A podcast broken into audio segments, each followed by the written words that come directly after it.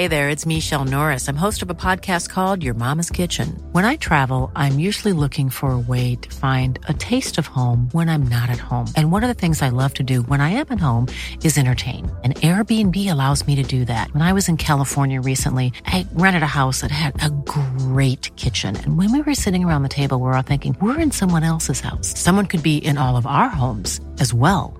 If you have a home, but you're not always at home, you have an Airbnb.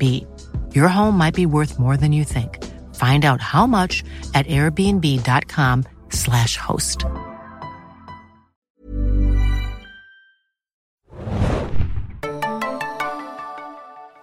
Ahoi, hoi, liebe Serienjunkies da draußen. Und willkommen zum Podcast zu The Walking Dead. Äh, wie ihr vielleicht wisst, besprechen wir heute die Folge Honor, Ehre oder wie ich manchmal sage, Sacrifice. Ähm, nein, aber es ist tatsächlich die neunte äh, Folge der achten Staffel. Ähm, und erstmal vielen Dank an alle Leute, die gekommen sind und äh, uns so fleißig live lauschen möchten. Ähm, ich wollte kurz mal fragen, äh, wie es denn so ist mit den Distanzen hier. Ich habe nämlich schon backstage ein bisschen gehört, ähm, dass da ein paar Leute weite Distanzen zurückgelegt haben. Düsseldorf, könnt ihr vielleicht mal kurz Uh machen oder sowas? Äh, krasse Sache auf jeden Fall. Äh, Wien, auch nochmal Uh. äh, noch irgendwelche weiten Leute? Berlin, natürlich. Berlin, einmal Berlin bitte, einmal Berlin. Sehr, sehr cool. Ähm, vielen Dank auf jeden Fall. Ach so, natürlich äh, planen wir heute wieder ein super tolles Bingo. Dafür habt ihr Kärtchen bekommen und ihr müsst uns äh, sehr aufmerksam lauschen, wenn Hanna zum Beispiel sagen würde, Who cares? Also es zählt nicht, weil ich es sage. Es muss schon Hannah, Hannah muss sagen. es sagen. Hast du jemals Who Cares gesagt? Who cares, Hannah, ob ich schon mal Who cares gesagt habe. Geht's schon Zählt das los? schon? Vielleicht, da habt ihr ein Freifeld. Ähm, oder wenn Exi von seiner Heimat... Leute, die Pfalz, ne? Also ganz kurz. Wunder, wunderschön. Genau. Ähm, Comicwissen könnte ich vielleicht heute auch andeuten, denn es ist eine Folge, die äh, vom Comic tatsächlich abweichen wird. Ähm, aber dazu kommen wir gleich noch, auf jeden Fall. Ähm, ihr könnt Walking Dead natürlich immer, wie ihr es vielleicht wahrscheinlich hoffentlich wisst, immer montags um 21 Uhr bei unseren Freunden vom Fox Channel schauen. Äh, 24 Stunden oder kaum 24 Stunden nach der US-Ausstrahlung auf Deutsch oder wahlweise Englisch. Äh, wenn dann Call gerufen wird, vielleicht zum letzten Mal. Oh no. Vielleicht? Der arme Call. Spoiler. ja, also ich meine, es dürfte kein Geheimnis mehr sein, dass das der große Abschied ist von unserem geliebten Chandler Riggs. Haben wir ihn wirklich schon als Leiche gesehen? Nein. Wir haben eine Plane gesehen über seine Leiche. Wir haben einen Schuss gehört. ja, aber Und wir haben glaube, keine Leiche gesehen. aber stellt ihr mal vor, er taucht wie Laurie in einem weißen Kleid wieder auf äh, und ruft ihn dann per Telefon an, Yo Dad, was los? Äh, halte mal dein Versprechen ein, bitte. Das wäre in dieser Serie durchaus möglich, glaube ich, inzwischen, in der achten Staffel. Wie geil wäre das bitte, wenn er einfach so einen Schuss abgefeuert hat und dann so weggekrochen ist. Ich kann überleben, es geht. Not done yet, you guys. Er muss sich ja nur seine Schulter amputieren. Stimmt. Seine gesamte Sein Hälfte. Bauch. Naja, ähm, aber ich glaube, bevor wir zu diesem Karl-Extravaganza kommen, nehmen wir uns mal das Kingdom tatsächlich vor. Weil das andere ist eher der Main-Event und der Kingdom ist so ein bisschen äh, die B-Sache diesmal. Deswegen äh, handeln wir das erstmal ab, bevor wir zur großen, großen, großen, großen, großen Karl-Story kommen. Denn wir sehen ja morgen bei der Sanctuary, weil Morgan ist unser Sniperkönig, äh, der alles im Blick hat bei den Saviors und ähm, Aber nicht schießt. nicht schießt. Warum sollte er auch? Und wir sehen auch einen Teil von äh, dem extrem guten Plan von Eugene, der beinhaltet, dass man die Leichen aufbergt. Heißt es Ja. aufbergt? auftürmt, auftürmt. danke. Willst du das Mikrofon haben? Oder? Auftürmt, um dann so, so einen Pfad zu kreieren, wo dann die Leute rausrennen können aus der Sanctuary. Aber ist das wirklich Eugenes Plan? Wir haben Eugenes Plan bisher immer noch nicht gesehen, oder? Eugene hatte doch den grandiosen Plan mit diesem kleinen selbstgebauten Flugzeug. Ja, aber der andere Plan wird ja totgeschwiegen, was Eugene jetzt so Geiles gemacht hat, damit die äh, Saviors wirklich weggelaufen sind. Oder, Hannah? Erst hatte er ja den grandiosen Plan, die Zombies erstmal zu, ab, abzuschießen. Was ich ja auch denke, oh, du bist wirklich ein Genie, Eugene, dass Mega du darauf klug. kommst, Zombies Dafür brauchen wir dich. Dr. Eugene Porter, ja? Genau. Ähm, und ich meine, dann das Getürme pff, kommt dann ja irgendwie danach. Also, ich weiß Er nicht. kam doch in der Folge nur in dieser Traumsequenz vor. Ja. Das stimmt. Und ich glaube, die haben einfach gemerkt, so, dass sie das machen können, wenn sie die Zombies abschießen, dass die dann aufeinanderfallen und dann so eine Gasse bilden, so eine Rettungsgasse für Ja. sie. Und dann haben sie gemerkt, dass Bist es du in die gleiche Genieschule gegangen wie äh? Natürlich, wie die äh, Rando Sanctuary Menschen. Ach, Sanctuary. Ähm, ja, ähm, also ich weiß jetzt nicht, ob, ob das das ganze Ding ist. Ich, äh, naja, sie entkommen ja so. Also ich habe nicht ganz verstanden, warum äh, Morgan da nicht ein bisschen anfängt rumzuballern, weil er sieht ja, was sie machen. Und dann ist es auf einmal zu spät. Und dann schießen sie auf ihn und dann hat er keine Chance mehr. ja. Vielleicht spart er Munition. Das würde dich ja sehr glücklich machen, Hanna, ne? Später äh, geht er ein bisschen mal gucken, was Sache ist und macht auch Krach und lenkt sie bei einem anderen Ausgang, glaube ich. Ich nehme an, es ist ein anderer Ausgang. Wir wissen ja, wie es mit der Geografie manchmal bei Walking Dead sein kann. Und äh, führt wenigstens noch so ein paar Saviors in die Falle und dann haut er ab und ist zu Fuß, glaube ich, schneller im Kingdom, als andere Leute per Auto äh, da wären. Deswegen habe ich dich heute auch, während ich die Folge geguckt habe, Ja, mehrmals gefragt, stimmt. wo sind wir eigentlich gerade? Wir sind nur in Alexandria und nur im Kingdom. Und ich so, ach so, okay. Ja, im Kingdom ist, oder in der Nähe des Kingdoms, wo ja äh, Ezekiel heldenhaft alle Leute mit dem Bus äh, rausgelotst hat, indem er die dann, glaube ich, nicht abtransportiert hat in der letzten Folge. Darüber hatte ich mich ja im letzten Podcast ein bisschen echauffiert. Äh, sehen wir halt ähm, stellvertretend für das Kingdom den kleinen Henry, Bens Bruder damals, Remember Ja. Ben? Member. Und äh, Nabila, da habe ich mir nochmal den Namen rausgesucht. Das ist unsere äh, liebenswerte Kopftuchträgerin, die ähm, da dann äh, von Carol denkt, äh, wie wir auch wahrscheinlich denken, die schaltet sie jetzt ganz alleine aus, die ganzen Saviors, weil Carol würde das natürlich schaffen. Ja, und Carol hat es ja auch vor, ne? Ja, tatsächlich. Ich finde es aber süß, der kleine Henry, ne? Hieß Henry, er? ja. Guckte sie auch so an, so, wer bist denn du? Also ich finde, das war echt fast so ein bisschen komisch geschauspielert. Ähm, ich fand das eine sehr merkwürdige Szene, als ob sie jetzt noch irgendwie Screentime brauchte und dann nochmal so einge, eingefädelt wurde. Prinzipiell fand ich sehr gut, dass man sie wieder sieht, aber im Endeffekt dachte ich auch so, okay, who cares? Aber über wen redest du gerade? Nabila, oder wie? Genau. Ja, aber vielleicht kriegen wir ja noch eine Bottle-Episode mit ihr. Ja, bitte. Da wäre ich auf jeden Fall für. Einfach so, was sie in der Zeit gemacht haben, während sie im Bus saßen oder sowas. Ähm, ja, aber Carol äh, trifft dann schon sehr bald auf unseren oder meinen geliebten Ex-Cheesemaker äh, Morgan. Und äh, zusammen beschließen sie dann den großen Plan, weil sie wissen ja, dass äh, Gavin äh, Ezekiel in seiner Gewalt hat. Und ähm, während Morgan dann sagt, ey komm, lass mal alle irgendwie abschlachten, sagt Carol, hm, vielleicht nicht ganz überstürzen, mein Lieber. Und wer setzt sich durch mit seinem Plan? Sag's mir. Ja, morgen natürlich. Ja, stimmt. Der weil, Dark, Dark Morgen. weil, weil der immer äh, oder zurückgekehrt ist in seine Let's Clear Everything Phase und äh, Haben wir eigentlich schon mal äh, ge- nachgezählt, wie oft er hin und her gewechselt ist zwischen seinen zwei Persönlichkeiten? zwischen Friedensmorgen und äh, Tod, Todesmorgen? ich glaube, das ist gar nicht so oft passiert. Also ich, ich hab, du hast mich ja auch, wie gesagt, gefragt, während du es geguckt hast. Äh, warum, warum? mal, hast du die ganze Zeit gesprochen, als du gesehen hast? der hat Hatte wieder halt- nicht aufgepasst. Ich hatte viele Junge. Fragen. Ich hatte viele Fragen. Ähm, aber eigentlich ist ja erst die, äh, der Tod von Ben tatsächlich dafür verantwortlich gewesen, dass Morgan wieder in seine äh, kriegerische Phase gekommen ist, weil davor war er ja, wie wir uns erinnern, in seiner Zen-Buddhisten-Phase, äh, Every Life is Precious und ähm, wir verhindern, dass wir Leute unbedingt töten müssen und jetzt ist er halt wieder in seiner Terminator-Phase, wo er wirklich alles mit seinem Stab niedermetzelt, was irgendwie sich nicht wehren kann. Anständig. Ja, aber er hatte ja schon mal davor auch eine Terminator-Phase. Das stimmt. Vor seiner letzten. Phase. Und vor der war er ja beim Cheesemaker. Oder da waren noch ein paar dazwischen, ich weiß es nicht mehr genau. Erste Staffel, verrückter. Äh, Fangen wir bei der ersten Staffel Morgan. an. Ja, aber who cares? Auch wenn er siebenmal hin und her gewechselt ist. Also ich finde Das im Endeffekt, zweimal, Hannah. im Endeffekt sagt er ja auch am Ende sozusagen, äh, als sie fragt irgendwie, why do you do it? Because I have to. Also im Endeffekt wird es einfach immer wieder machen. Das ist einfach, was sie für diesen Charakter ausgemacht haben, dass er einfach hin und her wechselt und an und aus Terminator, nicht Terminator. Okay, heißt es, ich soll es nicht mehr hinterfragen.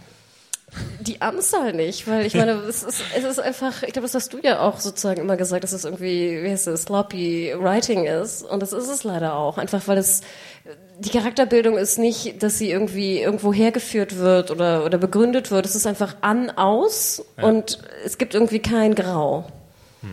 Bei Morgan leider nicht so viel. Vielleicht ändert sich das bald, weil ihr wisst vielleicht, wenn ihr auch Fear the Walking Dead und Serienjunkies verfolgt, da ist ja etwas geplant mit der Figur. Äh, also das große Ich wandere zu einer anderen Serie, wobei das große Rätsel dabei auch weiterhin bleibt. Sehen wir jetzt den Morgen, wie er in der Cheesemaker-Phase war oder davor? Oder neueste Infos, gibt es vielleicht bei Fear the Walking Dead sogar einen Zeitsprung? Ähm, das äh, werden wir dann in der vierten Staffel sehen, wo Morgan auf jeden Fall Teil wird und äh, das aufgeklärt ist. Interessant wäre ja auch, wenn die Autoren von Fear the Walking Dead äh, ihm auch eine bessere Begründung schreiben würden. Fände ich ganz interessant. Ja, also da sagen sie ja immer, dass alle Figuren, die darin auftauchen werden, irgendwie Einfluss auf ihn haben werden und ihn verändern. Hm. Aber das ist vielleicht so ein bisschen Produzenten. Aber dann müssen die Figuren aus Fear the Walking Dead ja nach in Richtung Georgia aufbrechen. Oder Virginia oder was auch immer. Es kann ja auch sein, dass er einfach nur in Richtung der Figuren geht. Es, ja, aber dann wäre es, er ja wieder zurückgekommen. Es gibt auf jeden Fall eine Migrationsbewegung der Figuren aus Fear the Walking Dead in Richtung Walking äh, Dead. Walking Dead. ja. ja, tatsächlich. Ähm, aber kommen wir mal zurück zu Ezekiel, der in der Gefangenschaft von Gavin ist, den ich ja sonst immer eigentlich so als einen der sympathischeren Savior wahrgenommen habe. Äh, wobei er hier jetzt ein bisschen seine äh, äh, Mind Games auch spielt mit äh, Ezekiel und ihn auch so ein bisschen beleidigt und sagt, ähm, nichts, was du tun kannst, wird verhindern, was passiert und wir haben jetzt sowieso wieder die Überhand und ähm, ich habe dich immer gemocht, äh, weil du ja derjenige warst, der so leicht in Schach zu halten war, kann man so nennen, oder zu manipulieren war, oder wo man, wo man einfach wusste, ey, du wirst dich sowieso nicht auflehnen, wir können dich einfach unterjochen, weil du möchtest irgendwie deine Leute beschützen oder du bist einfach eine arme Theaterwurst. Wie habt ihr das gesehen? Sehr gut, ein armer Theaterwurst. ähm, ja, das hat man ja eigentlich schon bei dem Melonengate gesehen, ne? dass er sehr leicht zu unterjochen ist, weil er, also erinnert euch dran? Member Melone. Der ganze Aufwand da für eine Melone. Deswegen Eine musste, Melone. musste Eine Henry sterben und alles ist passiert.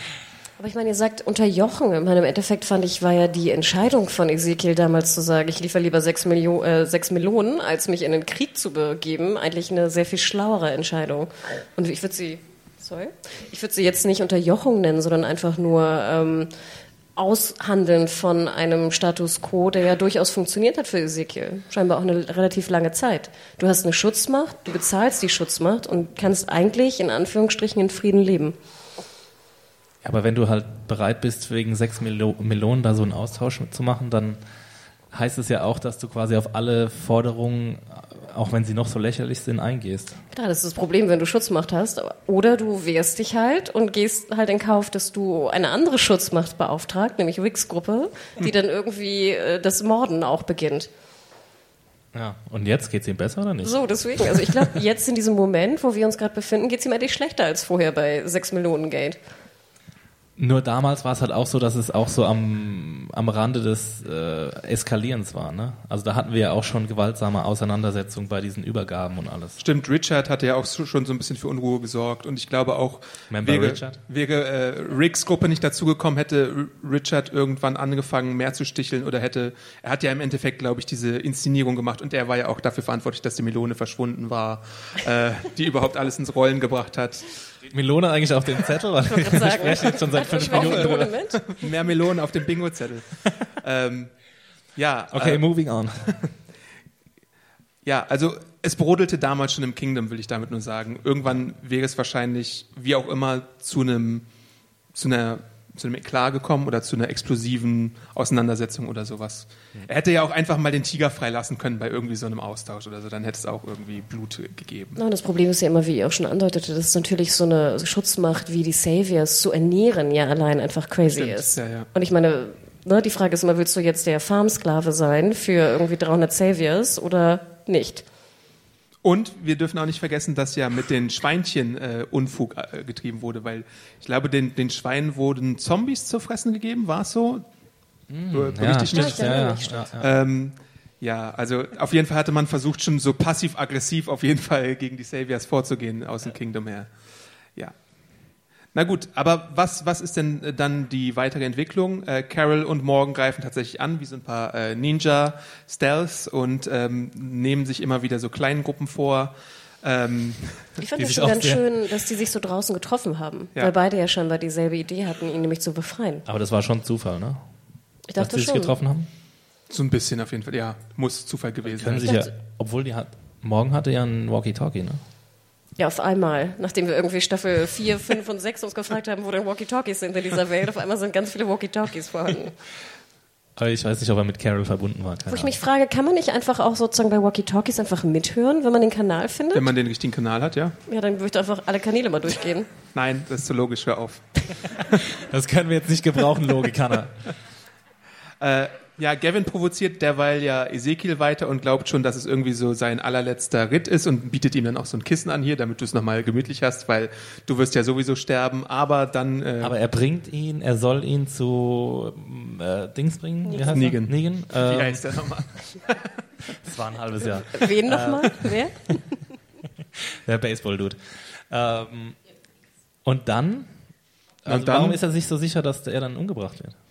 Das ist eine gute Frage. Also hat er könnte ihn doch auch an Ort und Stelle einfach umbringen. Aber hat nicht Negan sozusagen ihn ausgerufen? Bring mir hier äh, Ezekiel, The Widow und so und so? Rick, ja.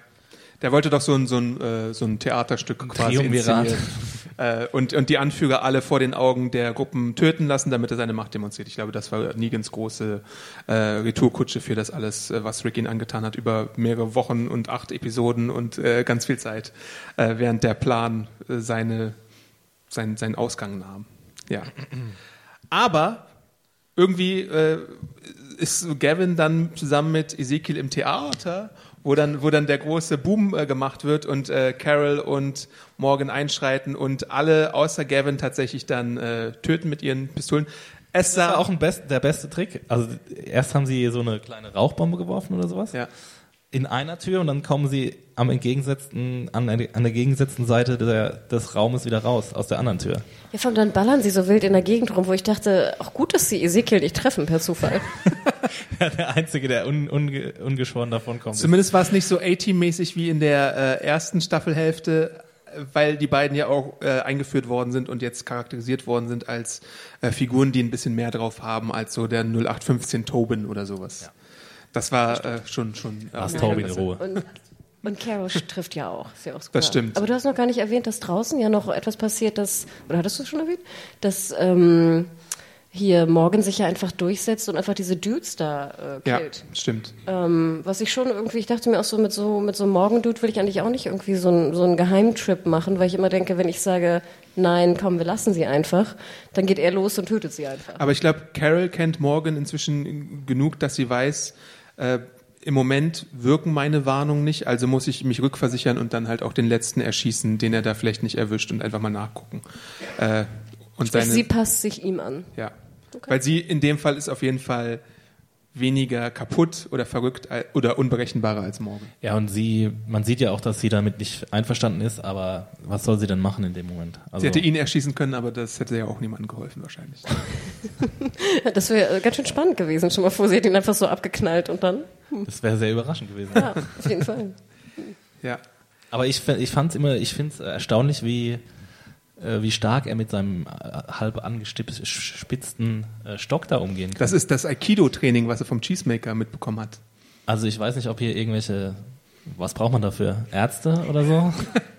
Die sagen Aikido, können, da- kann man jemanden von hinten so durch den Hals bohren mit so einem angespitzten Stock?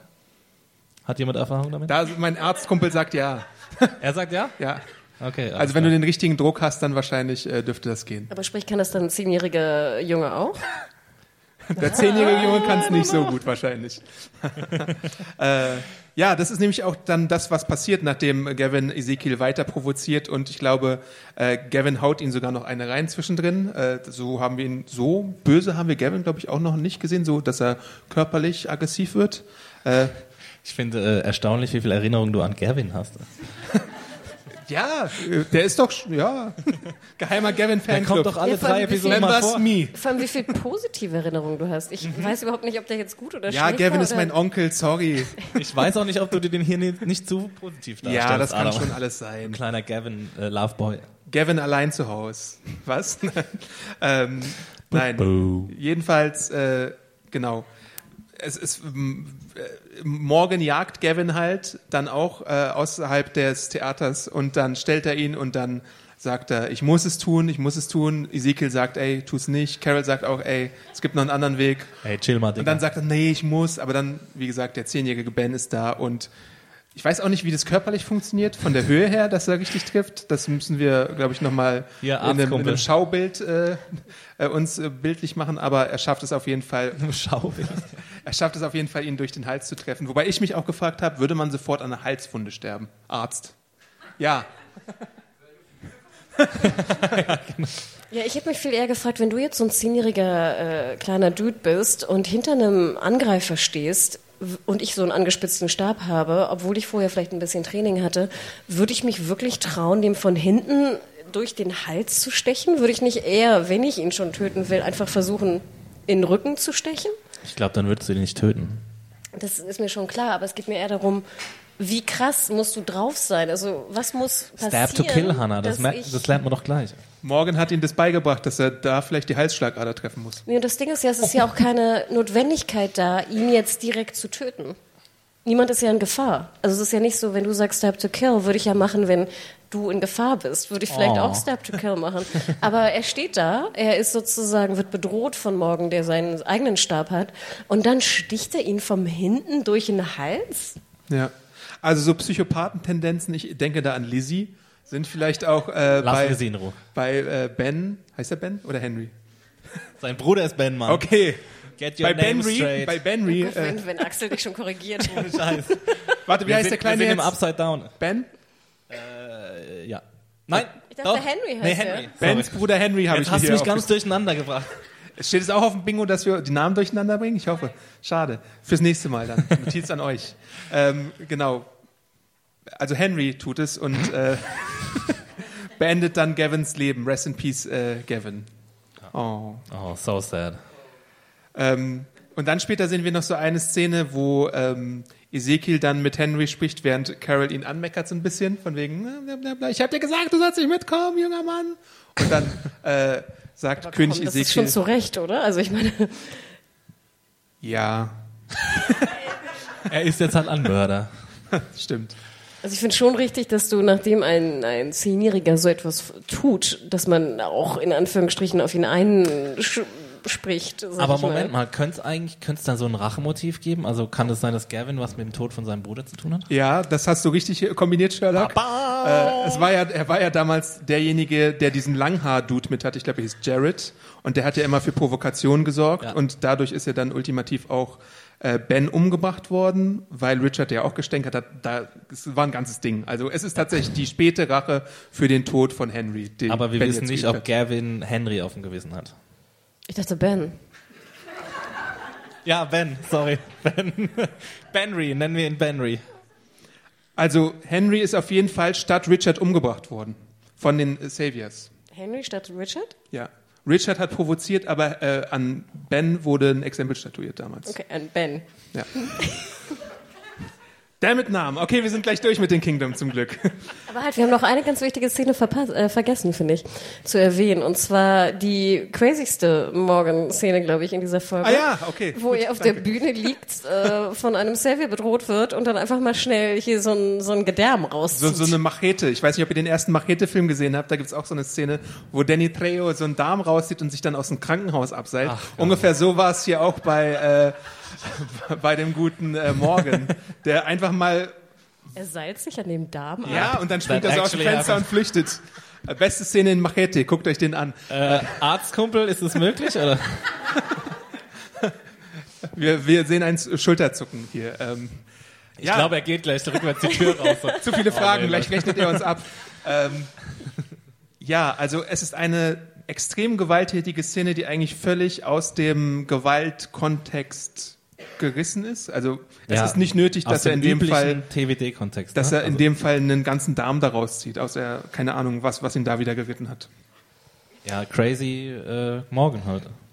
Ja, ich meine, im Endeffekt fand ich es ja auch erstaunlich, dass der Savior Morgan relativ gut ähm, unterdrücken kann in dem Moment. Ne? Ich meine, er liegt auf ihm, Morgan scheint sich kaum zu bewegen und es scheint hier so, als ob seine letzte Möglichkeit sei, sich zu befreien, jetzt in diese Wunde äh, zu greifen und den, den Darm rauszuziehen oder, oder was auch immer, das, was auch immer das war. Ähm, ich fragte mich nur, ob dieser Gore wirklich sein musste. Ist das jetzt sozusagen der Faktor, der sagt, okay, Morgan ist wirklich crazy, wenn ich es vorher noch nicht begriffen habe? Jetzt, wo er einen Darm aus einer Wunde zieht, weiß ich, dass er verrückt ist? Ja, keine Ahnung. Wahrscheinlich fehlte noch der, der Splatter-Quotient in einer, Ich wollte gerade sagen, wir einer keine Folge, Zombies. die sonst relativ ruhig war. Es gab, glaube ich, ein paar Zombies, aber die hatten jetzt eine wirklich kleine Nebenrolle. Hatten wir einen Zombie-Kill, diese, diese Episode? Ich glaube, es wird äh, ein Zombie mal der Kopf so ein bisschen eingeschlagen, aber sonst gibt's da tatsächlich nicht so viel Zombie-Kills. Okay. Ja. Äh, aber zurück zum Abschied im Kingdom. Äh, es, äh, Ezekiel sagt ja noch, all res will be resolved, äh, mein junger äh, Padawan. Also alles wird gut. Also du kannst ruhig weiter morden und schnetzeln vielleicht oder auch nicht. Oder vielleicht ist jetzt, also es heißt ja, dass irgendwie kein Savior mehr da ist. Da kann man ja auch gespannt sein, wie es jetzt im Kingdom weitergehen wird, wo sie einfach jetzt mal zurückgeschlagen haben. Eigentlich müssten ja die Saviors äh, eine große Racheaktion starten. Im Kingdom sind keine Saviors mehr. ja. Ja, aber da waren ja auch nicht viele. Im Endeffekt waren da sechs Leute. ja. Und es sind noch irgendwie 300 plus plus. irgendwie. Naja, aber es ist ja schon interessant äh, zu mutmaßen, was passiert, wenn jetzt eine der rechten Hände von äh, äh, Negan tatsächlich mal umgebracht wird, wie er da reagieren Ja, wird. dann wird noch mehr Rache kommen. Ja, möglich. Aber Negan hat doch ungefähr 17 rechte Hände. Das stimmt. er ist ein bisschen freakig, das stimmt schon. Das stimmt, ja. Naja, ähm, wie fandet ihr denn insgesamt so diesen, diesen Kingdom-Handlungsbogen? Also im Vergleich auch vielleicht zu den äh, Action-Episoden der letzten acht Episoden. Und wir, es ist ja auch bekannt, dass wir alle Morgan und Carol äh, ein bisschen mehr mögen als gewisse andere Figuren. Daryl gerade. Ja, es war ähm, wieder sehr dunkel. Das stimmt, das, das stimmt auf jeden Fall. Ich muss die ganze Zeit so die Folge gucken mit so, weil auch ein bisschen die Sonne auf meinen Bildschirm geschienen hat, dass ich mir so ein bisschen äh, äh, meine Hand dahin machen musste, dass ich überhaupt irgendwas erkannt habe. Weil das ist auch ein Problem gerade in, ich weiß jetzt nicht nur, ob es in der Halbstaffel von The Walking Dead ist, aber insgesamt ist die Inszenierung viel, viel, viel zu dunkel, sodass man gewisse Sachen einfach nicht gut auseinanderhalten kann. Und ich frage mich, woran es liegt, ob sie irgendwie sparen müssen bei den Gaffern oder Die Stromrechnung war zu hoch beim letzten Mal, deswegen dachten sie sich, okay, mach mal das Licht aus. Ja, und, und die Action-Szenen waren jetzt auch nicht so großartig chor- choreografiert, fand ich. Also Nick, äh, Craig Nicotero hat ja Regie geführt. Aber ja, also es ging alles immer relativ schnell und die Gegner waren wieder ein bisschen dämlich ähm, dargestellt. Also die sind immer, die haben immer ein bisschen, bisschen Lärm gemacht, Mer äh, Morgan und Carol. Und dann sind zwei Leute rausgerannt Ja. und dann haben sie die umgehauen und dann sind zwei andere Leute rausgerannt und dann haben sie die umgehauen und dann, weißt du, die haben sich halt nicht so wirklich schlau angestellt. Ja, in den Kommentaren und der Review, Review hat auch jemand geschrieben, ja, sobald irgendwie die Savior angegriffen werden, ver vergessen sie irgendwie komplett, wie man sich zu wehren hat. Und das war tatsächlich auch der Fall in der Episode. Ich fand im Gegensatz, ich würde eigentlich widersprechen und sagen, dass es sogar relativ gut für Walking Dead ähm, choreografiert war, denn wie Adam von, schon vorhin sagte, war es halt nicht so A-Team-esque, der Schusswechsel. Wäre es sonst so wie früher gewesen, hättest du so, weiß nicht, fünf Minuten ratatatatat, ratatatatat, irgendwie Munition, flieg überall hin, äh, rumgeballer, laufen hin und her, keiner trifft irgendwen. Und da war ich ganz dankbar, dass wir das nicht gesehen haben. Und ich muss auch gestehen, ich bin, wie auch Adam wieder schon sagte, einfach wahnsinnig happy, Carol zu sehen. Es ist mir eigentlich auch völlig egal, was sie tut. Hauptsache, ich sehe sie, weil ich finde, jedes Mal, wenn sie einfach da ist, bin ich, äh, habe ich mehr Freude dran als, äh, als nicht. Und Morgan zum Beispiel geht mir ziemlich auf den Nerv. Ähm, und ich weiß nicht, ich finde, es ist null spannend, ihn da irgendwie Leute clearen zu sehen. Also, wie ihr auch schon sagtet, wir hatten das schon zigmal, unzählige Male. Ähm, also, nein. Also, spannend fand ich das nicht, aber ich fand es für TVD-Verhältnisse okay. Eine Bottle-Episode, wie Carol nur Kekse backt. Ist das was für dich? Würde ich eher schauen. Eher als morgen. Ja, mehr als Morgan, der irgendwie seinen, seinen Stock Käse spitzt. backt. Eine obligatorische Frage von mir noch. Äh, wann geht jetzt endlich was zwischen äh, Carol und Ezekiel oder wird das nie passieren? Also meiner Meinung nach gab es da ja noch nie irgendwelche Vibes zwischen den beiden. Also deswegen glaube ich auch nicht, dass es passiert. Aber ich habe auch schon viele andere dumme Dinge geglaubt, von daher. Ja, ich würde mich halt so freuen, wenn da was passiert. Aber ich glaube nicht, dass, dass sie es machen. Ich meine, sie haben jetzt ja auch äh, fünf Staffeln lang Edith und Carl nichts machen lassen, obwohl das Teenies Wie heißt sind. die in der Enid? Okay. ähm, Edith. Äh, Enid machen lassen. Und ich glaube auch nicht, dass wir leider Ezekiel und Carol bekommen, obwohl das sehr, sehr schön wäre, wenn es so wäre. Oder äh, Carol und Morgan. Nein? Okay, Kein Kommentar. dann äh, machen wir weiter. Oder Carol und Negan, kannst du genauso sagen. Machen wir weiter. Irgendwer und irgendwer würde mir schon reichen. Oder das alte Pairing äh, Carol und Daryl. Oh, wer war das? War das Anne? Dann würde er vielleicht mehr als drei Worte sagen. Aber ich komme nachher noch weniger. darauf. Ich fand, Daryl war extrem creepy in der Folge. Ich weiß nicht, was du dazu sagst, Anne, aber ich würde jetzt mein Baby, würde ich Daryl nicht anvertrauen. Wie bitte? Super creepy. Ach, Daryl. Na gut, dann Karl, ne? Also, wir rollen hier nochmal ein paar Erge Ereignisse von hinten auf, nämlich äh, wir sehen ganz eindeutig Karls Biss äh, aus nächster Nähe und wer es verpasst hat oder wer es nicht so, ich habe es extra nochmal geschaut, wir hatten es auch schon mal im Podcast diskutiert, äh, der Originalbiss, der gar keiner war, fand in der Episode 6 statt, der achten Staffel, The King, The Widow and Rick. Da ist er aber nicht eindeutig. Ich habe es mir extra, glaube ich, dreimal angeschaut. Man sieht tatsächlich, dass Karl einmal kurz nach unten schaut, aber man sieht jetzt nicht diesen expliziten Biss, den wir hier in der Dann wäre es ja auch langweilig gewesen. Ja, Wieso denn? Das ist doch schon ganz spannend, dass man es so, so halb sieht, aber wir, uns ist es ja nicht aufgefallen in dem Podcast. Und erst im Nachhinein wird dir bewusst, okay, shit, da war ein Biss scheinbar. Und ich hatte damals auch tatsächlich euch beide gefragt, fandet ihr nicht, dass Karl mehr Probleme mit den Zombies hat als üblich? Und ich glaube, ihr habt gesagt, na, es geht so, weil es waren zwei Zombies. Das Ich war in dem Podcast nicht, deswegen. Ach so, echt? Ja. Damit, Ich glaube, ihr das war, zu das war unser, unser Cap-Podcast. Du bist mit dem so. Gedächtnis-Cap von Axel wahrscheinlich. Also, ihr habt es wahrscheinlich gar nicht bemerkt, dass ich nicht da war. Oder, Danke. die Exi-Puppe hat, äh, haben wir da nicht so einen Karton aufgestellt in dem Studiocam mit deiner Mütze drauf? Wahrscheinlich noch mit so Aufnahmen, ja. dass er alle drei das war der Minuten irgendeinen Scheiß sagt. Bohr-Podcast, weißt du, jedes Mal haben die Stimmt. Geister gebohrt, wenn, wenn äh, du was gesagt hast. Ach, die Bohr. Ach, der Bohr-Podcast, jetzt weiß ich es wieder, natürlich. Ja, auf jeden Fall, ähm, was macht Karl, der äh, eindeutig den Tod ins Auge blickt? Er plant seinen letzten Tag auf der Erde und wechselt nochmal ordentlich sein T-Shirt, macht nochmal die Wunde sauber, ist ja auch vorbildlich, dass er äh, das macht. Aber er ist Warum ziemlich chill dabei, ne? eigentlich? Was, warum eigentlich? Warum machst du deine Wunde sauber? Naja, damit die anderen Leute vielleicht nicht unbedingt sehen, dass er stirbt. Die ist natürlich ein- ein bisschen unverantwortlich, aber äh, genauso wie ganz viele angemerkt haben in der Review oder unter der Review, äh, würdest du als Bruder mit deiner kleinen Schwester spielen, wenn du genau weißt, dass du dich jeden Moment in einen Zombie verwandeln könntest? Aber es ist ja nicht jeden Moment, ne? Also ich glaube, er Ja. hat mittlerweile, hat er nicht auch seine Mutter beim Sterben zugesehen? Ja. Und, Als äh, sie Judith entbunden hat. Ich finde ich find viel unverantwortlicher, dass er noch das halbe KitKat mampft, obwohl er weiß, dass er stirbt. Ja, das dachte ich mir tatsächlich auch. An der Stelle sind wir noch nicht, Hannah. Ja, gut, dann sind wir jetzt an der Stelle, weil er halt tatsächlich. Äh, Weil es Nein, ist so nein, nein, brisant. nein, wir müssen noch was sagen vorher. Ist euch aufgefallen, dass er, glaube ich, das komischste D der Welt schreibt? was? Ja, natürlich, Hannah, das ist uns aufgefallen. Warum? Wie schreibt er das? Mach's mal in die Luft. Er macht es sozusagen so ohne, also D würde ich ja so machen. Haben wir eine Tafel hier irgendwo? Und er macht einfach nur sozusagen, wie als ob er es mit, also ich dachte zuerst, er wäre Linkshänder, er macht das irgendwie anders. Er macht so ein Schreibschrift-D. Ja, aber es ist kein normales Schreibschrift-D, sondern ein ganz komisches D. Ich Also achtet mal drauf, das D ist kein normales D. achtet drauf, Leute. hat er vorher noch nie ein D geschrieben und So- so- so wirkt irgendwie es. noch schreiben Wir lernen. Das werden ja nie auch wieder ein- darauf achten Das können. ist ein. Millennial, wahrscheinlich hat er nur getippt in seinem Leben. Verdammte Millennials. Immerhin kann Scheiße, er ich schreiben, das ist gut.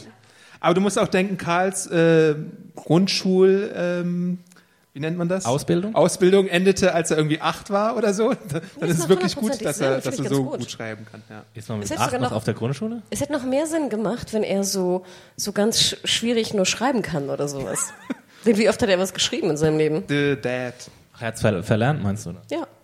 Stimmt, sein. wann schreibst du denn in der Apokalypse Deswegen. noch? Ja. Daryl kann bestimmt auch nicht schreiben. Und Ich glaube nicht, dass der schreiben kann. Nur Naja. mit seinem eigenen Blut. Ja, der, der, der von mir viel erwähnte, fast schon so viel wie Gavin erwähnte Tobin, äh, gibt Karl dann auch noch eine kurze Botschaft von Michonne, die ihm sagt, dass sie unbedingt ja äh, selbst mit eigenen Augen erblicken muss, wie es mit den Saviors da abläuft. Und deswegen ist sie ja auch nicht in seiner Nähe, als er, nachdem er gebissen wurde. Und er selbst schreibt lauter Botschaften an alle wichtigen Leute. Ich weiß jetzt leider nicht genau, hast du da darauf geachtet, wen er außer Dad und Michonne noch einen Brief schreibt? Er schreibt 17 Briefe. Hat er gesagt? Ach, I don't fucking know. ich habe sie nicht gesehen. Sein ist Nummer drei auf jeden Fall. Und Enid hat er dabei ganz vergessen, seine Freundin. Nein, Ines Ah, schreibt er, ja. Gut. Ja, er schreibt Wollte ich gerade sagen. Da ist ja auch ein D drin. Ja, aber leider, um das da mal vorwegzugreifen, Abschied von I- Enid kriegt er ja tatsächlich nicht. Und das macht mich persönlich tief traurig. Ähm, Aber sind sie nicht eh an unterschiedlichen Standorten? ja, deswegen ja, können sie sich nicht verabschieden. Aber hatten wir, wann hatten wir denn die letzte Szene zwischen den beiden? Das ist doch eine ganze Staffel her oder so. Ja, Axel, danke, dass du das sagst. Ja. Und das ist ja auch für mich der Moment. Ich fand diese Szene erstmal sehr, sehr schön. Ich fand, das war mit Abstand eine der besten Szenen, fand ich für mich, die funktioniert Karl-Montage? haben. Genau. Ja. Also Karl, der, der Abschied nimmt, der dieses Leben, was er ja auch irgendwie in gewissen Grad lieben gelernt hat, oder was zumindest sein Leben ist, was er jetzt führt, dass er, dass du ihn siehst in diesem Alltag. Und wir hatten das schon mal in einer anderen Folge, vor ein paar Folgen. Ich glaub, erinnerst du dich, Adam? Da war auch so eine Szene, wo er, glaube ich, auch was schreibt sogar. Er sitzt irgendwie in seinem Zimmer, da ist diese Matratze Ja. und er, er macht irgendwas. Das war, glaube ich, das Mid-Season-Finale sogar. Ähm, und das finde ich sind ja immer die starken Momente von The Walking Dead, denn die Frage, was ein Teenager in der Apokalypse macht, der jetzt, wie du schon sagst, seit zehn Jahren nicht mehr in der Schule war, der vielleicht nicht mehr schreiben kann, der eigentlich seine erste große Teenagerliebe hat, hier Axel, Coming of Age. Aber Moment mal, Leute, so, so lange ist es jetzt auch noch Das, nicht. ist, das wollte ich auch gerade sagen. Also es ist für uns zehn Jahre, aber eigentlich sind es so drei Jahre maximal. ja, aber ich meine, drei, 20 Jahre. drei Jahre von den Teenager sind ja wie, was sind das, 100 Jahre? Nein, aber es ist ja, es ist ja ist die gleiche Umrechnungsformel tatsächlich. Und es hat für mich wirklich sehr, sehr gut funktioniert, denn das ist ja auch das, was ich eigentlich hätte sehen wollen. Und deswegen wurde ich eigentlich sehr, sehr traurig, weil ich in dem Moment dachte, ach wie schade, was hätte man für schöne Coming-of-Age-Storylines konzipieren können in dieser Serie, wo es um ähm, Enid und äh, Carl ging, wie sie jetzt irgendwie entweder ihre Liebe oder auch Nicht-Liebe finden zueinander, wie es ist, einfach als Teenager in dieser Apokalypse zu sein. Stell dir das mal vor, Exi, wie spannend das gewesen Mir musst du es nicht erzählen. Und deswegen war ich fast sozusagen in dem Moment am traurigsten in der ganzen Episode, weil ich dachte, ach, vertane Zeit leider. Und jetzt sehen sie sich noch nicht mal vom Ende. Und als Beispiel, was wir auch immer wieder im Podcast nennen, ich weiß auch nicht, ob es auch schon auf eine Bingo-Karte geschafft hat, war leider wahrscheinlich nicht. Aber The Last of Us macht sowas ja ziemlich gut. Wir denken an, an, an die Figur, die, wo das halt auch so ist. Natürlich. Und allein Ellie und äh, Riley. Ellie und Riley in dem DLC von Last of Us, wer es noch nicht gespielt hat, bitte spielen, äh, Playstation. ähm, das ist so, da gibt's wirklich ein, ein DLC, was zwei Stunden geht und es geht nur um diese, diese Freundschaft zwischen diesen beiden Mädchen, einfach wie sie Zeit verbringen in einer Apokalypse. Und sie Mit gehen, Steinen auf Autos werfen und sowas. Genau, und sie gehen in, ein, in eine alte Spielhalle. Sie verbringen einfach Zeit miteinander, denn im Endeffekt in so einer Welt freust du dich über jeden Moment, den du hast, der nicht um Zombie geht, der nicht um Kills geht, der einfach nur, wo du Kind sein kannst, wo du Teenager sein kannst, wo du einfach dein Leben genießen kannst. Willkommen im The Last of Us Podcast. Oh, ich würde jetzt gerne die Klampfe nehmen und diese Last of Us Musik spielen, bin wirklich musikalisch talentiert. Aber Okay, we get it. It's a good game. Last of Us 2 bald, Leute, spielt's alle. Wirklich, wirklich. Äh, aber wirklich ein empfehlenswertes Spiel, falls ihr es noch nicht rausgehört habt. Come on. Keine Werbung, wir sind nicht von Sony bezahlt. Ähm, Mom deserves the best, and there's no better place to shop for Mother's Day than Whole Foods Market. They're your destination for unbeatable savings, from premium gifts to show-stopping flowers and irresistible desserts. Start by saving 33% with Prime on all body care and candles. Then get a 15-stem bunch of tulips for just $9.99 each with Prime. Round out Mom's menu with festive rosé, irresistible berry chantilly cake, and more special treats. Come celebrate Mother's Day at Whole Foods Market. Aber bucht gerne die zweite Kampagne. Sony? Irgendjemand von Sony da? äh, ja, genau. Hanna hat schon erwähnt, Foodsharing mit Siddiq gibt's ja auch noch und die letzten Sonnenstrahlen, die genossen werden bei dieser äh, relativ schönen Karl-Montage. Und dann springt die Folge ja auch immer wieder hin und her zwischen ganz vielen verschiedenen Sachen. Also wir sehen, wie Michonne und Rick das gerade buddeln. Wir sehen diese Traum. Sehr merkwürdig buddeln, oder? Ich dachte mir auch, dass sie merkwürdig buddeln. Was ist da los? Also ich habe auch noch nie ein Grab gebuddelt, aber irgendwie sah das so aus, als, weiß nicht, hätten die es auch noch nie getan. Hätten sie noch nie in ihrem Leben ein Loch gebuddelt. Ja. Aber hast du schon mal ein Loch gebuddelt? Natürlich. Hast du schon mal ein Loch gebaut? Warum? Ich weiß nicht, wenn wir eine Schaufel Warst hatten du und im Wald Kind? waren. ähm, Irgendwelche Undertaker im Publikum? Nein? äh, ja, dann gibt's noch diese, diese ähm, grau untermalten Traumsequenzen mit den Rahmen, die wir immer wieder sehen, wo wir auch eine Aufklärung bekommen, was das denn äh, soll. Äh, als Comic-Wissen-Andeuter äh, dieser Runde hier ähm, habe ich natürlich was anderes vermutet, was dahinter steckt, was jetzt aber sich wohl in Wohlgefallen aufgelöst hat.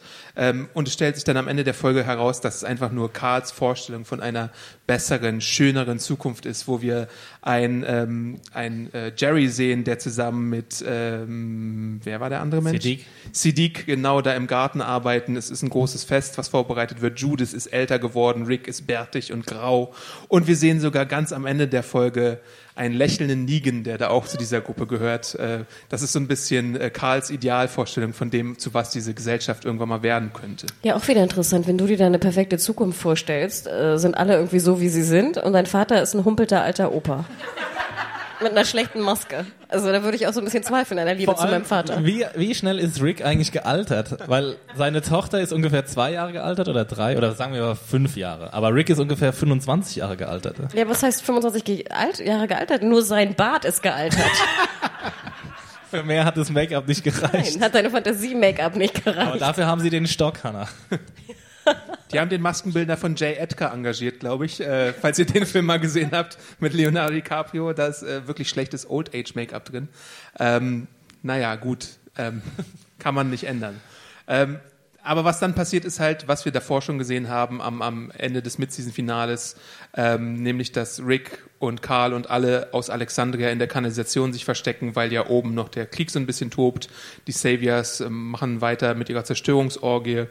Und es ist die längste Verabschiedung einer Figur in The Walking Dead in der Seriengeschichte, die wir dann erleben. So lange. Was wolltest du gerade sagen, Hanne?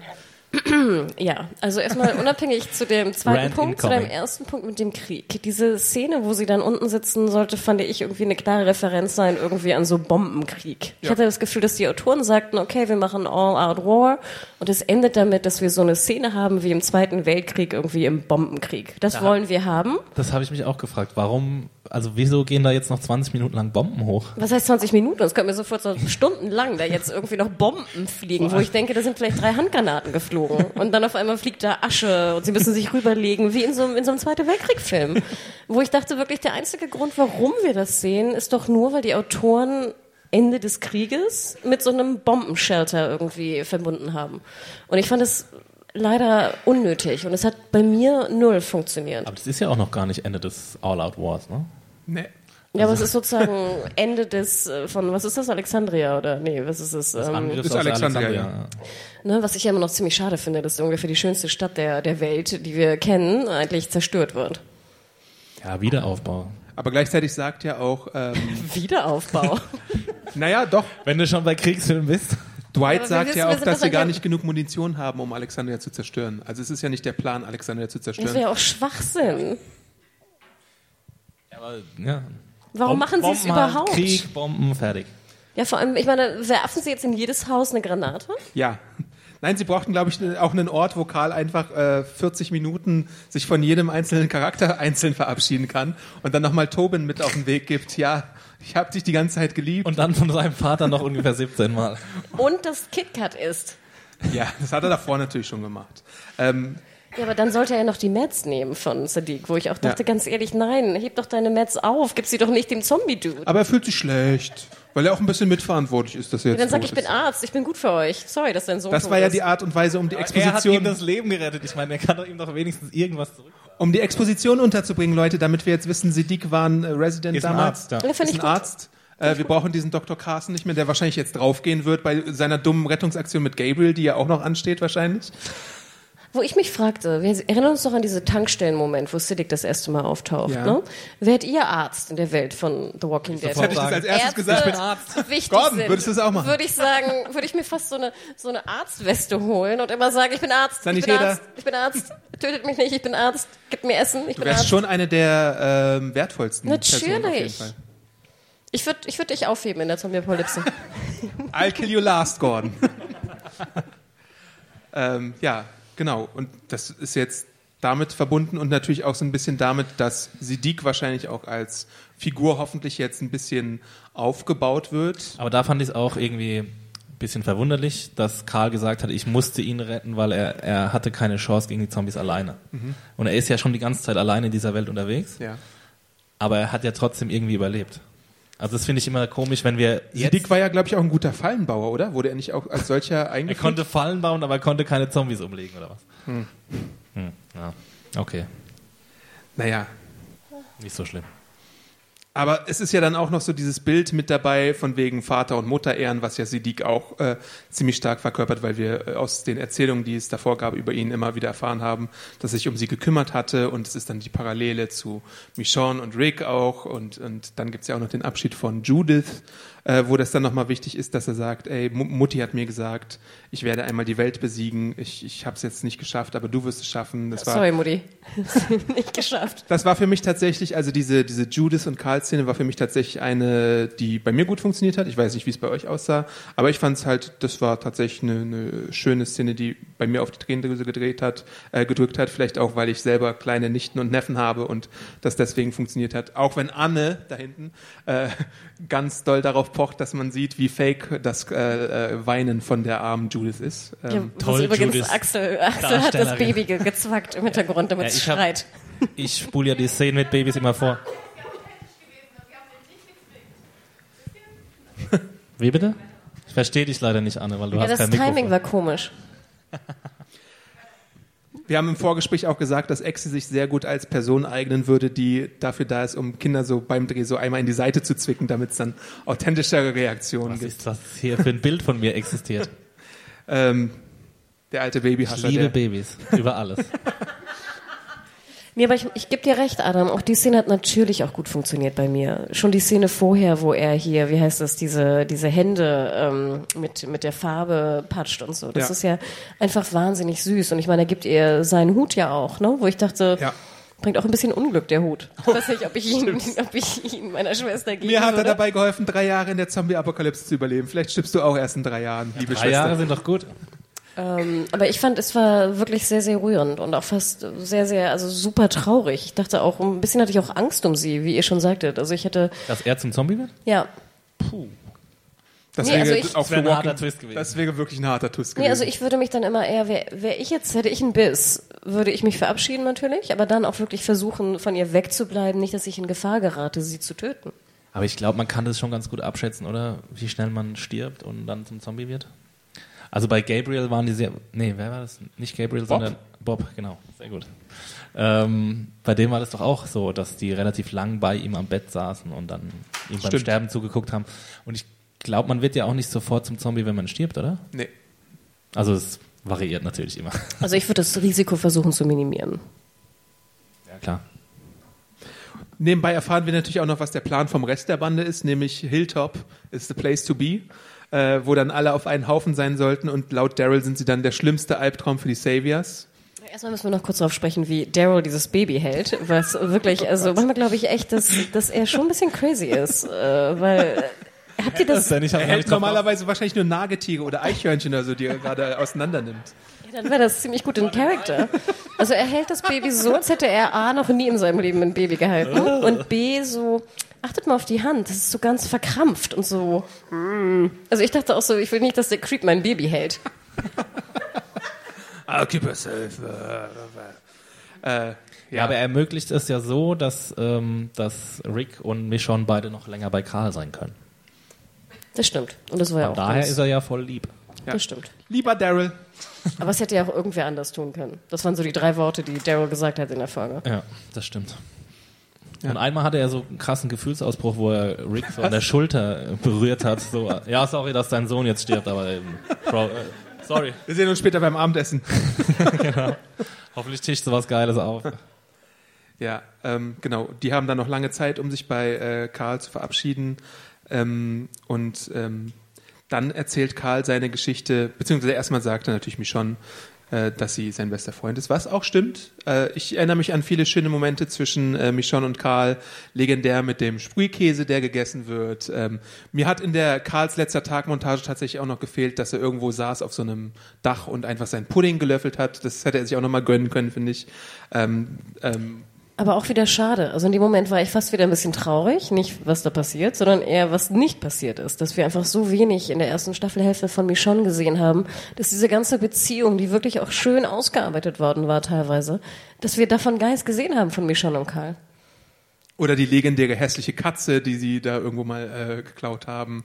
Ähm, Genau, als, als Rick es ganz schlecht ging, haben, waren die beiden ja, glaube ich, auch zusammen on the road. Also da gab es schon einige coole Weil das ist ja Momente. eigentlich ein Mutter-Sohn-Verhältnis. Ja. Und ich finde gerade, das ist auch ein interessantes Mutter-Sohn-Verhältnis. Und es wäre auf jeden Fall interessanter gewesen als vieles andere, das mal so ein bisschen zu analysieren. Ich glaube, er nennt sie, berechtigt mich auch, wenn ich hier falsch liege, nennt er sie nicht auch Mom in der Säge? Weil im Comic gibt es noch eine andere Figur, die ihre Rolle einnimmt, die nennt er auf jeden Fall Mom. Aber hier ist, ist sie auf jeden Fall wirklich seit Loris äh, Tod auf jeden Fall sein Ersatz dafür. Krass. Ja. Es hat noch keiner ein Bingo? Ich wundere mich ein bisschen. Wir haben jetzt schon alles angedeutet. Wir haben zu wenige Phrasen drauf. Was könnten wir noch sagen? Okay.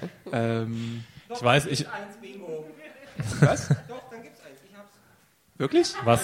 Felix oder wer auch immer checkt? Sagen, dass wir Phrasen haben? Ist das ein Das Teil ist des was? Bingos? Also, was kriegt eigentlich der Bingo-Gewinner? Was kriegt denn der Bingo-Gewinner? Ich glaube. Tease. Hey, Bingo! Herzlichen Glückwunsch!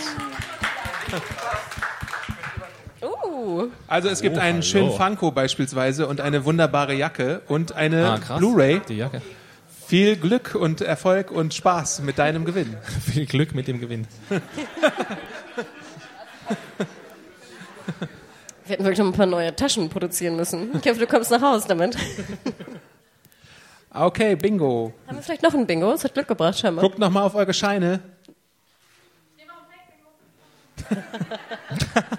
Ist jemand denn nah dran? Können wir das nochmal inszenieren? Oh, okay. Ah, da. ah Ein okay. paar. Vielleicht haben wir noch ein Bingo-Paket, müssen wir gleich mal sehen, ne? Unsere äh, tolle L-Dog, äh, Lorin, Einmal kleinen Applaus für in unsere liebe unser äh. Legion-Cosplay. Also strengt euch an, wir strengen uns auch an. Die, ka- die kamen leider nicht vor in der Wenn ihr Episode. den Teaser zur nächsten Folge gesehen habt, dann wisst ihr, dass die Garbage People tatsächlich nächste Woche wieder zu sehen sein könnten. Oh! oh, come on. Zweimal Bingo? Wow. Billo. Zweimal Bingo oder einmal Bingo? Felix, walte deines Amtes.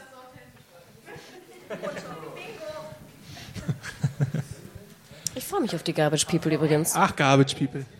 Ich freue mich wieder auf so einen komischen, sexy. Oh, guck mal, ein shit. Funko und eine Türmatte. Oi, und eine DVD oder Blu-ray. Ich dachte gerade Und hier nochmal, Felix. Felix, haben wir noch eins? Wir brauchen noch eins. Noch ein Paket.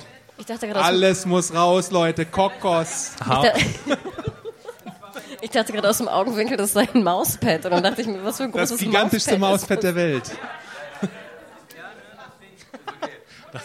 noch mehr Funkos und noch mehr Ja, Blu-rays. nochmal vielen, vielen Dank. Die Preise unter anderem Und von Fox Notizbuch. und auch von Close-Up natürlich. Also wenn ihr mal ein paar Close-Up Preise sind die besten und sucht, Fox genau, sowieso. Close-Up. Vielen lieben Dank.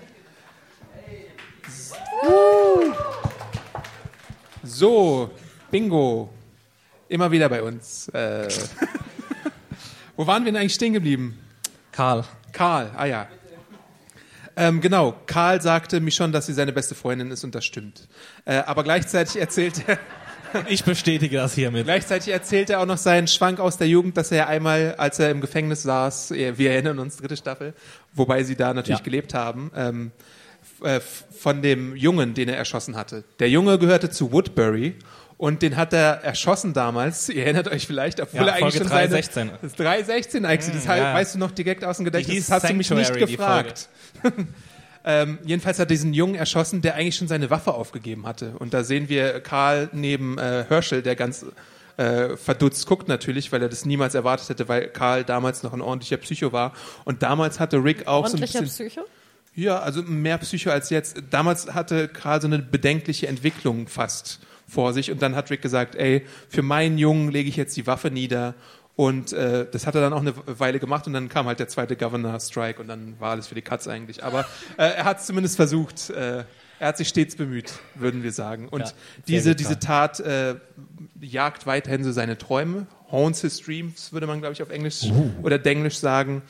Und ähm, deswegen möchte er eigentlich, dass, äh, dass wieder Frieden einkehrt und dass man nicht immer nur irgendwie Leute abschlachtet und im Krieg ist und äh, alle niedermetzelt.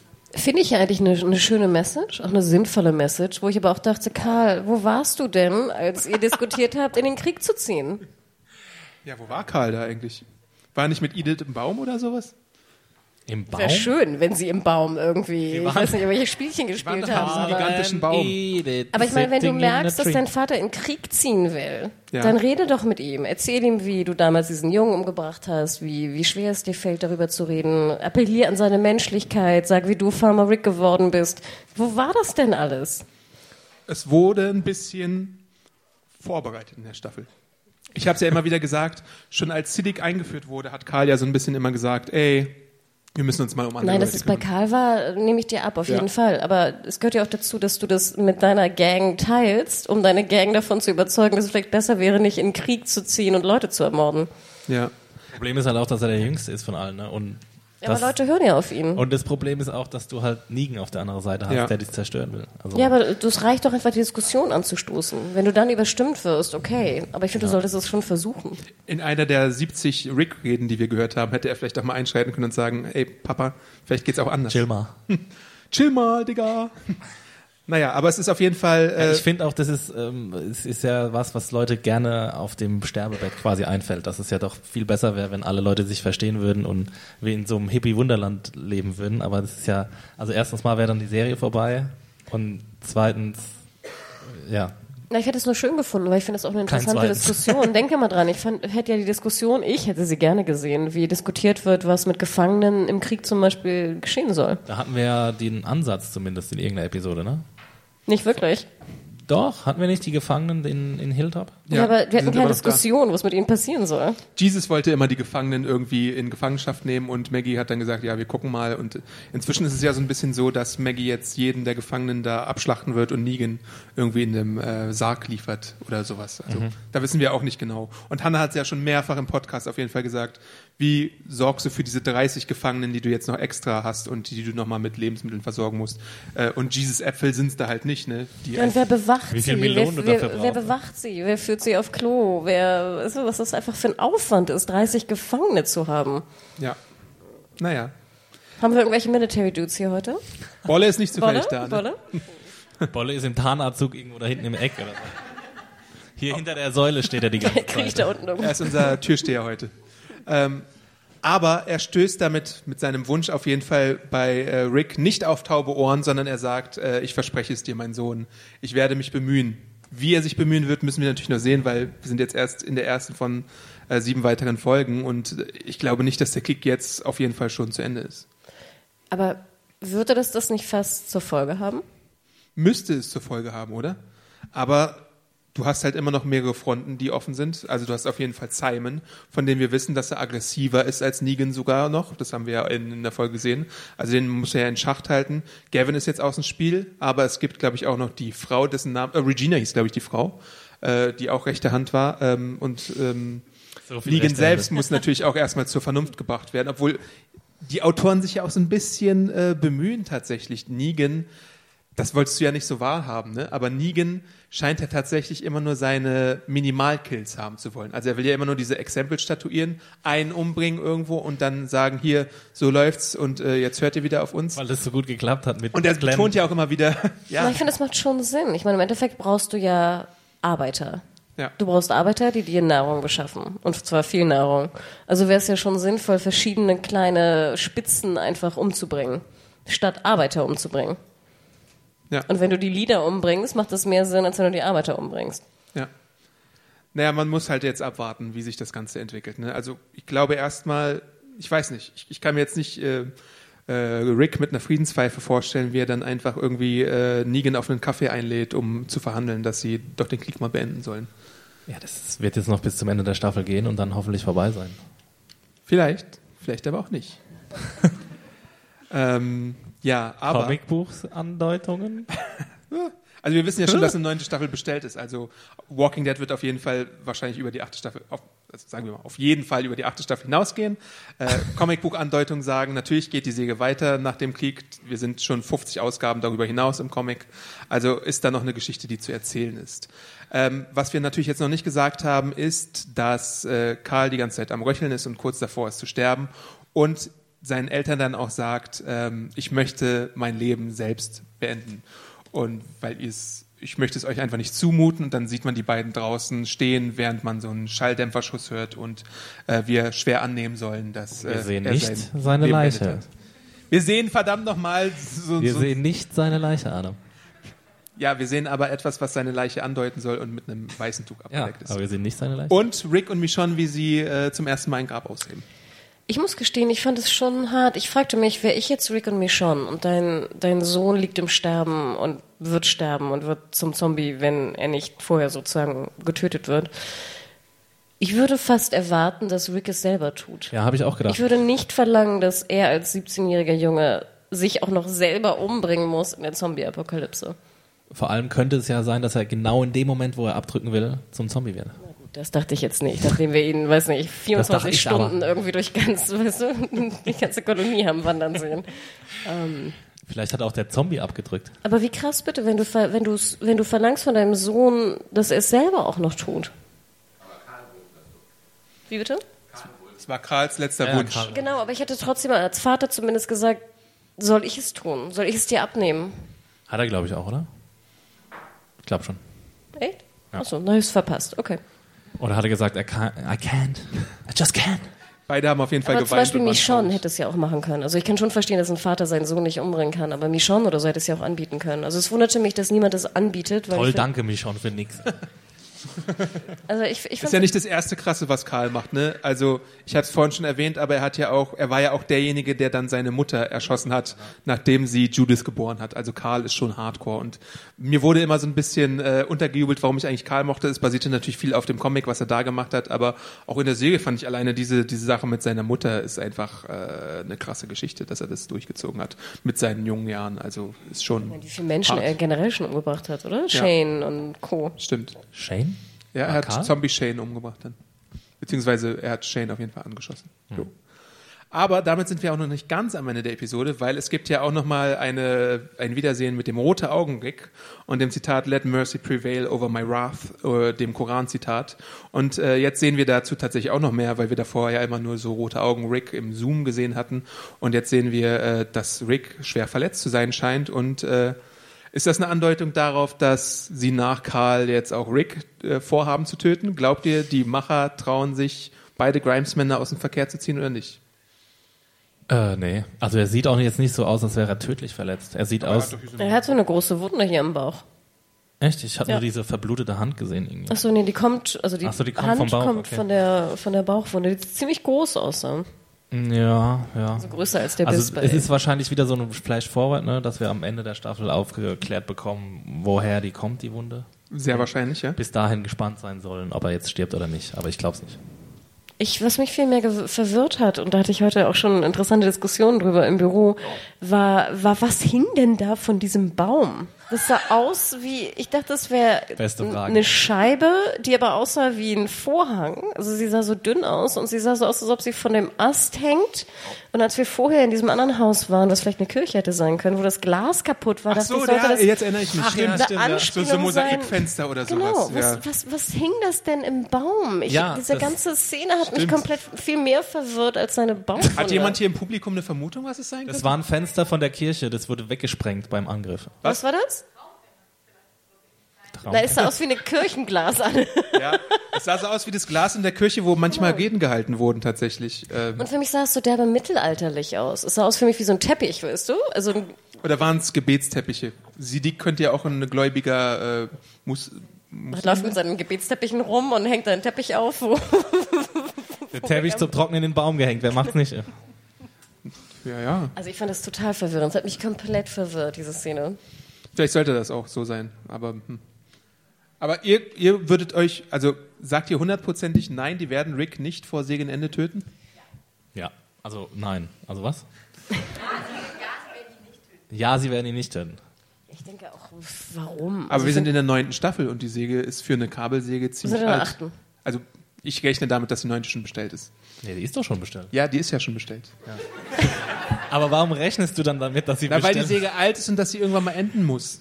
Achso, du rechnest damit, dass sie nach der neunten Staffel beendet, oder was? Nicht unbedingt, aber sie können ja auch mit. Haben sie nicht gesagt, sie wollen eine 15 Staffel machen oder so, der, der AMC-Chef? AMC ist so knausrig mit dem Geld, da kann ich mir gar nichts mehr vorstellen. Aber was würde das eine oder das andere bedeuten, wenn wir neun oder fünf Dass sie Eier hätten und dass sie die Hauptperson umbringen und mit irgendwem Neues entweder neu starten oder die Serie so beenden, dass, dass die neue Generation am Zug ist. Ich weiß nicht. Also mir gehen diese ganzen Fantasie und Vorwegnahmen. Es ist für mich wieder so, äh, ich sehe die Autoren in so einem Writers Room und sie sagen so, oh, was können wir machen, um irgendwie es noch spannender zu machen? Ja, lass mal sozusagen die Zeit, äh, lass uns mal eine Vorhersehung sozusagen machen. Das macht es sozusagen besonders spannend und äh, ähm, anspruchsvoll. Ich glaube, ihr größtes Problem ist gerade, wie kriegen wir 16 Episoden voll? Geschichte. Ja, aber und wir haben, äh, wir haben hier Dings liegen für 16 Episoden gebucht. Wir müssen das jetzt voll kriegen. Ja, aber im Endeffekt hat für mich sozusagen diese Vorwegnahme mit den Fantasieszenen überhaupt nicht funktioniert. Also ob die jetzt da waren oder nicht, Old Man Rick, ich fand's total komplett für den Arsch. Ist das so im, im Bingo? Ich glaube, Bingo ist vorbei, aber ja. ah, Bingo so, ist noch es nicht noch- vorbei. es gibt noch Guckt ihr zwei. noch auf eure Bingo-Karten, Leute? Jetzt gebt, gebt halt mal dezente Denglisch, Hinweise. äh, äh, Who cares? Was, was haben wir noch? Who cares? Schwank aus meiner Jugend. Aber hat das für euch funktioniert? On the nose. Hat das, hat das für Was euch war denn zu sehr on the nose in der Episode? irgendwem funktioniert? Am Anfang der Staffel Old Was Man ist der Plan, Hannah? nochmal. Hat das für irgendwen Warum gehen die eigentlich nicht looten? Ich glaube, hier haben wir ein Bingo. Kann es sein? Bingo? Mehrere Bingos. Nachhilfe mal da Rechts war geben muss. ein- Rechts war auch noch ein Bingo. Ich glaube hier in der Mitte und rechts.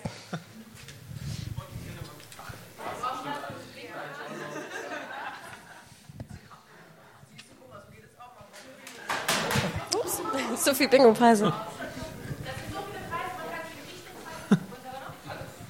ähm, da in der Mitte, in der Mitte glaube ich noch. Ja. Ich, ich habe keine Brille auf, Annemarie, sorry. Ein Funko, yay. Aber Hannah, was wolltest du gerade fragen? Hat es denn für irgendwen für euch funktioniert? Die Auflösung der Fantasieszenen von Old Man Rick. Diesen ganzen Hackmack, den wir im Trailer vorher gesehen haben, hat es für irgendwem im Payoff funktioniert? Hände Meldet hoch. sich mal jemand, der, Ja. für den es funktioniert hat. Okay, Keine ich sehe falsche keine Scheu. einzige Hand. Wie viele von euch haben denn oder sind mit dem Comic bekannt? Die Folge gesehen. Okay, wir haben ein paar äh, Leute, Echt? die das Ein Comic kennen. Comicleser nur. Weil Zwei ohne- Comicleser. Drei Comicleser. Wir, du kannst später was sagen, wir haben noch ein paar Q&As vor. Ähm, aber es, ich deute es nochmal an, weil ich es ja auch nicht spoilern möchte unbedingt, aber im Comic ist es ja auch tatsächlich, das ist ja tatsächlich explizit eine falsche Fährte für die Leute, die die Comics gelesen haben. Dazu hatte ich auch mal einen Artikel am Anfang der Staffel geschrieben, die, der schon ein bisschen verrät, was da passiert und sie haben jetzt einfach, äh, wie es äh, Scott Gimple macht, so ein Remix präsentiert und halt das jetzt so aufgelöst, weil sie dachten, sie wären damit clever. Ist so ein bisschen meine Vermutung. Und deswegen weiß ich jetzt auch nicht so recht, was diese äh, Rick-Geschichte für mich da sein soll oder wie ich die zu bewerten habe. Ähm, Old Man oder Red Eye? Red Eye. Ähm, das ist, das, das, das, scheint Old Gimpel Man zu mögen einfach. Für dich funktioniert? Oldman hat für mich so ein paar Erwartungen geweckt, die jetzt aber leider nicht erfüllt werden konnten. Aber naja, ich bin ja auch sowieso so, dass ich mir denke, ihr müsst euch jetzt nicht super sklavisch ans Comic halten, weil ich habe das Comic schon gelesen und ich muss nicht genau das gleiche nochmal eins für eins, eins zu eins durchgekaut haben. Machen sie ja auch nicht, oder? Machen sie auch nicht mehr. Nee. Ja. Naja, gut, okay. Wir kommen, glaube ich, langsam zum Fazit. Ähm, und ich glaube, Hannah fängt dabei traditionell immer an und sagt, wie ihr denn die Folge gefallen hat. Sag dann alles, was Hannah sagt. Das hast du doch nie getan. ähm, also, ja, ich fand für den Start äh, war die Episode auf jeden Fall besser als der Staffelstart der 8a. Ähm, ich fand sie leider zu lang. Also die Überlänge hätten sie sich auch sparen können. Ich glaube, hätte ich sie sehr viel besser gefunden. Es wäre schon ein sehr einfaches Mittel gewesen, um sie sehr viel besser zu machen. Ähm, Im Endeffekt fand ich super, dass wir Carol gesehen haben. Bin ich, wie gesagt, immer dankbar. Ähm, ich fand, es war ein relativ würdiges Abschluss für Carl. Ich bin traurig, dass er weg ist. Ich finde, er hätte sehr viel mehr machen können aus dieser, ähm, aus diesem Charakter. Das hat mich auch am traurigsten gestimmt. Die Judith-Szenen waren super. Ähm, die Kriegsszenen fand ich, wie gesagt, etwas deplatziert. Also es wirkte wirklich so, als ob die Autoren sich da zusammengesetzt haben und gesagt haben, okay, wir wollen das unbedingt mal zeigen, also machen wir es. Ähm, auch am Ende hatte ich immer das Gefühl, jetzt ist es vorbei und dann ging es irgendwie noch weiter. Ich weiß nicht, ob es auch anderen Leuten so ging. Es wirkte immer so, als ich dachte, jetzt, jetzt ist er tot und dann, ups, ging es noch wieder weiter. Und dann war er doch noch nicht tot und hat wieder eine Ansprache gemacht und dann ging es war noch wie mal das weiter. Ende von dem dritten Herr der Ringe-Film. Wo du denkst so, okay, jetzt muss es zu Ende sein. Ah, nee, es geht doch noch weiter. Ich dachte auch, dass Karl schon früher gestorben ist, als, als dass er dann tatsächlich gestorben ist. Aber naja. Und wir wissen ja noch nicht mal, ob er wirklich tot ist. Doch ist er, Mann. Und äh, ja, Morgan's clear, going clear. Ähm, ja, wie gesagt, who cares? Also ich weiß nicht. Ähm, Im Endeffekt äh, bin ich doch gespannt, was jetzt mit Michonne und Rick passiert. Ich würde mir wünschen, dass wir jetzt eine Art Trauersequenz kriegen. Ich glaube, wir hatten diese Diskussion auch schon zum Anfang von der Staffel 8. Wird es Trauer, wird, wird Trauer gezeigt? Finde ich nämlich eigentlich ein interessantes Thema, was ich hoffe, was die Autoren charakterlich du kannst Trauer sehr gut benutzen, um Charakterentwicklung zu zeigen. Und ich würde mir wünschen, dass sie in Michonne, die ja auch sehr wenig zu tun bekam in der 8a, dass, dass, ne, dass du sie siehst und ihn siehst, wie sie Trauer natürlich empfinden gegenüber ihrem Sohn. Ähm, da, das wünsche ich mir so ein bisschen. Ansonsten bin ich positiver gestimmt als am Anfang der 8a. Also ich kann hoffen, dass es besser wird. Ähm, und ich bin gespannt, was passiert. Jo. Exi? Ja, also äh, je länger der Abschied von Karl ge gegangen ist, desto, desto uninteressierter war ich daran. Ähm, das fand ich ein bisschen schade, weil ich fand die Eingangsmontage auch sehr gelungen. Auch vor allem mit diesem äh, Bright Eyes Song, der da kommt, äh, fand ich einen guten Kontrast zu dem traurigen, ähm, dem traurigen, was passiert ist. Turn around, bright eyes. Und jetzt. Äh, ja, deswegen, es war einfach viel zu lang ausgewalzt und ich glaube, die Autoren, die, die denken, dass Karl für die Zuschauer ein wichtigerer, fi wichtigere Figur ist, als er wirklich ist. Also bei mir zum Beispiel hat es jetzt nicht so viel ausgelöst, bei dir hat es viel ausgelöst, aber auch nur, weil du ihn aus dem Comic kennst, glaube ich, hast du ja selbst gesagt gerade. Ähm, und deswegen fand ich es ja, fand ich zu ausgewalzt. Und ja, macht die Episoden einfach kürzer, Leute. Wir brauchen keine eine Stunde äh, Walking Dead Episoden, wenn wir 16 in einer Staffel haben. Es reicht, wenn die 40 Minuten lang sind. Ähm, und die ganze andere Sache fand ich leider ein bisschen schlecht inszeniert äh, in, im Kingdom. Ähm, aber ganz cool, dass Carol und Morgan mal wieder zusammen waren. Ja, Rest in Peace, Carl. Wir haben es äh, sehr lange nicht mehr machen, gemacht, auch im Podcast, früher ganz oft. Ähm, ja, ich fand die Szenen mit Karl, wie gesagt, die Montage, das habt ihr auch schon erwähnt, und das Zusammenspiel mit seiner Schwester eigentlich äh, ziemlich süß. Ähm, eines der besseren Abschieds- äh, eine der besseren Abschiedsepisoden auf jeden Fall von Charakteren in letzter Zeit. Da gab es schon deutlich schlechtere, aber eigentlich auch ziemlich gute. Äh, ich erinnere mich an Tyrese oder so, die war eigentlich ziemlich cool ähm, und noch so ein paar andere. Ähm, aber ich finde, dass Karl hier leider ein bisschen verheizt wird, um etwas zu erreichen, was man im Comic nicht so hatte, tatsächlich in dem Fall. Das möchte ich auch kritisieren, weil er Mittel zum Zweck ist, um eine Entwicklung, die geplant ist, glaube ich, besser umzusetzen für die Zuschauer. Und das finde ich alles problematisch. Sorry, dass ich da so ein bisschen also vage ein bisschen bleibe. konkreter werden? Dass ich da so ein bisschen vage bleibe, aber ich glaube, das ist einfach das, was die Autoren damit vorhaben. Und ich weiß nicht, ob ich das cool finde, weil Karl einfach coolere Stories noch im Comic hat. Ähm, ohne jetzt noch irgendwie ein bisschen äh, darauf einzugehen.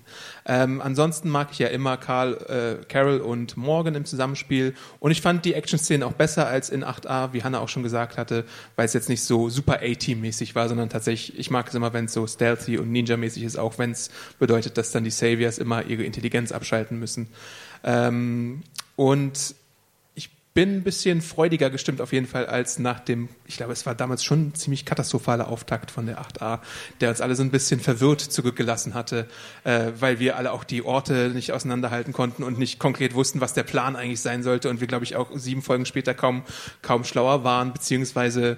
War das nicht mit dem, mit dem Schuh-Samstag, Schuhputz-Samstag ja, und dem Rumgeballer ja. auf den, auf den ja, Scheiben genau. und so? Ich glaube, das war der, der Anfang von der einfach, 8a. einfach ganz viele Handlungsorte, wo nie ganz richtig klar wurde, wo jetzt was ist und äh, was der Plan ist und dann im Endeffekt hat der Plan ja doch nicht funktioniert, weil irgendwie Daryl irgendwie gedrängt hatte. Naja, äh, vielleicht ist in der zweiten Staffelhälfte irgendwie alles ein bisschen besser. Ich hoffe auf jeden Fall, dass diese Motivation, die Rick, äh, die Carl Rick geben soll, besser genutzt wird als als dass es in den nächsten zwei Episoden einfach wieder verpufft. Und das fände ich einfach schade, wenn, wenn Karls Opfer umsonst gewesen wäre, weil das ist, wäre das Schlimmste, was passieren könnte in meinen Augen. Naja, aber besser als zuvor, auf jeden Fall. So, das war es jetzt auch schon fast mit der Walking Dead Besprechung. Natürlich, äh, wie gesagt, könnt ihr die Folge immer montags um 21 Uhr bei unseren Freunden vom Fox Channel sehen, äh, auf Deutsch oder auf Englisch. Aber man kann uns natürlich auch bei Twitter finden. Das möchten wir natürlich auch für die Leute, die den Podcast zu Hause hören, nochmal äh, verdeutlichen. Hanna, dich findet man wo? Unter @mediahore M E D I A W H O R E und dich Exi? Max Stil echt. Äh, ich bin Awesome Arndt bei Twitter und auch bei Instagram. Bei Vero bin ich noch nicht, äh, falls ihr euch gefragt habt. Äh, das, das, haben ist, sich alle hier gefragt. Das ist technisch, glaube ich, einfach noch zu unausgereift. Äh, Fragen und Anmerkungen und Fanpost und so könnt ihr natürlich auch immer an podcast.segenjunkies.de schicken. Wir filtern das dann und äh, äh, featuren euch dann vielleicht auch am Anfang der nächsten Episode. Wir freuen uns immer auf Zuschriften. Noch einen kleinen Shoutout. Wir haben eine ganz süße Mail bekommen von Patrick, der leider ah, ja, krank stimmt. ist. Deswegen ganz liebe Grüße an Patrick und gute Besserung. Auch Joe von Twitter, der glaube ich kommen wollte, aber auch gesundheitlich angeschlagen war. Äh, viel Glück und äh, Genesung in deine Richtung. Ja, und alle anderen, die krank sind, sind ja auch nicht zu wenig. Ja. Es geht halt was rum. Aber vielen Dank, dass ihr bei den Minusgraden euch auf jeden Fall hier zu uns verirrt habt. Und äh, gleich gibt's noch ein QA. Aber das war's jetzt erstmal mit der Besprechung von Honor und wir hören uns dann nächste Woche wieder. Vielen Dank. Äh, bis dann. Ciao. Tschüssi.